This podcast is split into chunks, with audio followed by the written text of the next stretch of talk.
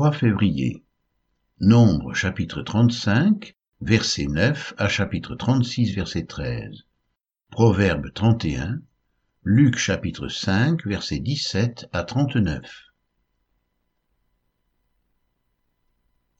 Nombre 35, verset 9 à 34. L'Éternel parla à Moïse et dit, Parle aux enfants d'Israël et dis-leur, Lorsque vous aurez passé le Jourdain et que vous serez entrés dans le pays de Canaan, vous vous établirez des villes qui soient pour vous des villes de refuge, où pourra s'enfuir le meurtrier qui aura tué quelqu'un involontairement. Ces villes vous serviront de refuge contre le vengeur du sang, afin que le meurtrier ne soit point mis à mort avant d'avoir comparu devant l'assemblée pour être jugé. Des villes que vous donnerez, six seront pour vous des villes de refuge. Vous donnerez trois villes au-delà du Jourdain, et vous donnerez trois villes dans le pays de Canaan. Ce seront des villes de refuge. Ces six villes serviront de refuge aux enfants d'Israël, à l'étranger et à celui qui demeure au milieu de vous. Là pourra s'enfuir tout homme qui aura tué quelqu'un involontairement. Si un homme frappe son prochain avec un instrument de fer, et que la mort en soit la suite, c'est un meurtrier. Le meurtrier sera puni de mort. S'il le frappe tenant à la main une pierre qui puisse causer la mort, et que la mort en soit la suite, c'est un meurtrier. Le meurtrier sera puni de mort. S'il le frappe tenant à la main un instrument de bois qui puisse causer la mort, et que la mort en soit la suite, c'est un meurtrier. Le meurtrier sera puni de mort. Le vengeur du sang fera mourir le meurtrier. Quand il le rencontrera, il le tuera. Si un homme pousse son prochain par un mouvement de haine, ou s'il jette quelque chose sur lui avec préméditation, et que la mort en soit la suite, ou s'il le frappe de sa main par inimitié, et que la mort en soit la suite, celui qui a frappé sera puni de mort. C'est un meurtrier. Le vengeur du sang se le vengeur du sang tuera le meurtrier quand il le rencontrera. Mais si un homme pousse son prochain subitement, et non par inimitié, ou s'il jette quelque chose sur lui sans préméditation, ou s'il fait tomber sur lui, par mégarde, une pierre qui puisse causer la mort, et que la mort en soit la suite, sans qu'il ait de haine contre lui, et qu'il lui cherche du mal, voici les lois d'après lesquelles l'Assemblée jugera entre celui qui a frappé et le vengeur du sang. L'assemblée délivrera le meurtrier de la main du vengeur du sang, et le fera retourner dans la ville de refuge où il s'était enfui. Il y demeurera jusqu'à la mort du souverain sacrificateur, qu'on a oint de l'huile sainte. Si le meurtrier sort du territoire de la ville de refuge où il s'est enfui, et si le vengeur du sang le rencontre hors du territoire de la ville de refuge, et qu'il tue le meurtrier, il ne sera point coupable de meurtre car le meurtrier doit demeurer dans sa ville de refuge jusqu'à la mort du souverain sacrificateur. Et après la mort du souverain sacrificateur, il pourra retourner dans sa propriété. Voici les ordonnances de droit pour vous et pour vos descendants dans tous les lieux où vous habiterez. Si un homme tue quelqu'un, on ôtera la vie au meurtrier sur la déposition de témoins. Un seul témoin ne suffira pas pour faire condamner une personne à mort. Vous n'accepterez point de rançon pour la vie d'un meurtrier qui mérite la mort, car il sera puni de mort. Vous n'accepterez point de rançon qui lui permette de s'enfuir dans sa ville de refuge et de retourner habiter dans le pays après la mort du sacrificateur. Vous ne souillerez point le pays où vous serez, car le sang souille le pays, et il ne sera fait pour le pays aucune expiation du sang qui y sera répandu, sinon par le sang de celui qui l'aura répandu vous ne souillerez point le pays où vous allez demeurer, et au milieu duquel j'habiterai, car je suis l'Éternel qui habite au milieu des enfants d'Israël. Nombre, chapitre 36, versets 1 à 13. Les chefs de la famille de Galaad, fils de Makir, fils de Manassé, d'entre les familles des fils de Joseph, s'approchèrent et parlèrent devant Moïse et devant les princes, chefs de famille des enfants d'Israël. Ils dirent, L'Éternel a ordonné à mon Seigneur de donner le pays en héritage par le sort aux enfants d'Israël. Mon Seigneur a aussi reçu de l'Éternel l'ordre de donner l'héritage de Tselofshad, notre frère, à ses filles. Si elles se marient à l'un des fils d'une autre tribu des enfants d'Israël, leur héritage sera retranché de l'héritage de nos pères, et ajouté à celui de la tribu à laquelle elles appartiendront.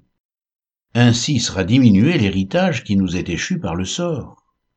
Et quand viendra le jubilé, pour les enfants d'Israël, leur héritage sera ajouté à celui de la tribu à laquelle elles appartiendront, et il sera retranché de celui de la tribu de nos pères. Moïse transmit aux enfants d'Israël les ordres de l'Éternel. Il dit, La tribu des fils de Joseph a raison. Voici ce que l'Éternel ordonne au sujet des filles de Tselofshad.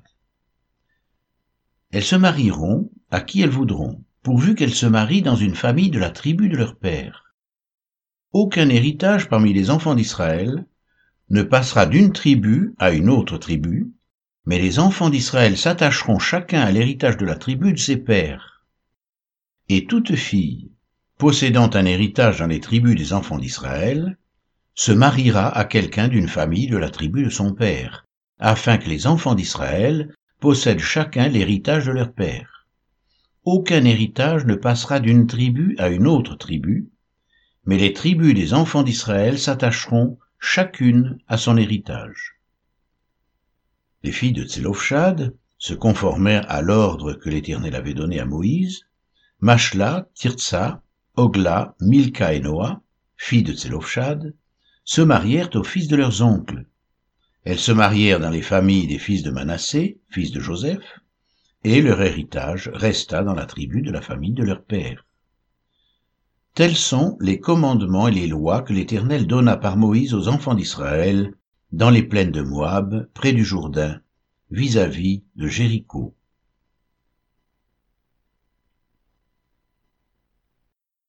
Proverbe 31 Parole du roi Lémuel Sentence par lesquelles sa mère l'instruisit. Que te dirai-je, mon fils? Que te dirai-je, fils de mes entrailles?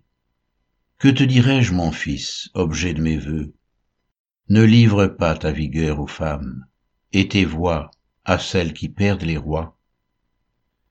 Ce n'est point au roi, Lémuel, ce n'est point au roi de boire du vin, ni au prince de rechercher des liqueurs fortes, de peur qu'en buvant ils n'oublient la loi et ne méconnaissent les droits de tous les malheureux. Donnez des liqueurs fortes à celui qui périt, et du vin à celui qui a l'amertume dans l'âme, qu'il boive et oublie sa pauvreté, et qu'il ne se souvienne plus de ses peines. Ouvre ta bouche pour le muet, pour la cause de tous les délaissés. Ouvre ta bouche, juge avec justice, et défends le malheureux et l'indigent. Qui peut trouver une femme vertueuse? Elle a bien plus de valeur que les perles. Le cœur de son mari a confiance en elle, et les produits ne lui feront pas défaut. Elle lui fait du bien et non du mal tous les jours de sa vie. Elle se procure de la laine et du lin, et travaille d'une main joyeuse.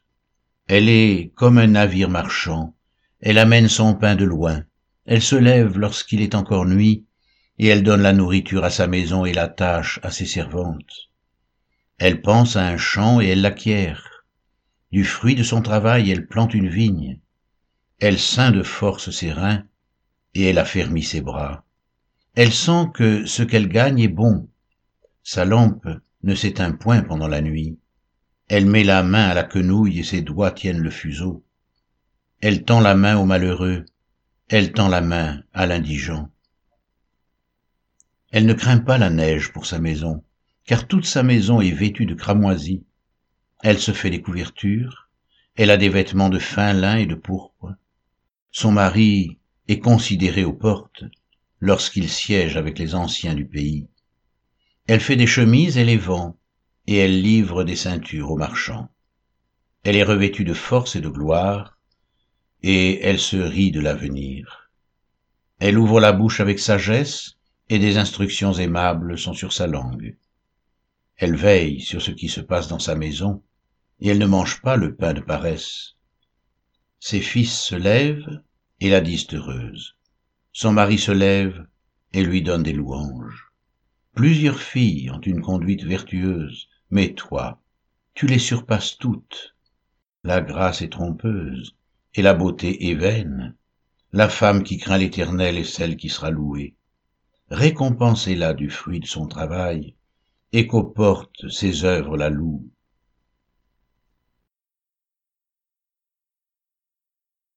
Luc chapitre 5 versets 17 à 39 Un jour, Jésus enseignait. Des pharisiens et des docteurs de la loi étaient là, assis, venus de tous les villages de la Galilée, de la Judée et de Jérusalem. Et la puissance du Seigneur se manifestait par des guérisons. Et voici, des gens portant sur un lit un homme qui était paralytique, cherchaient à le faire entrer et à le placer sous ses regards.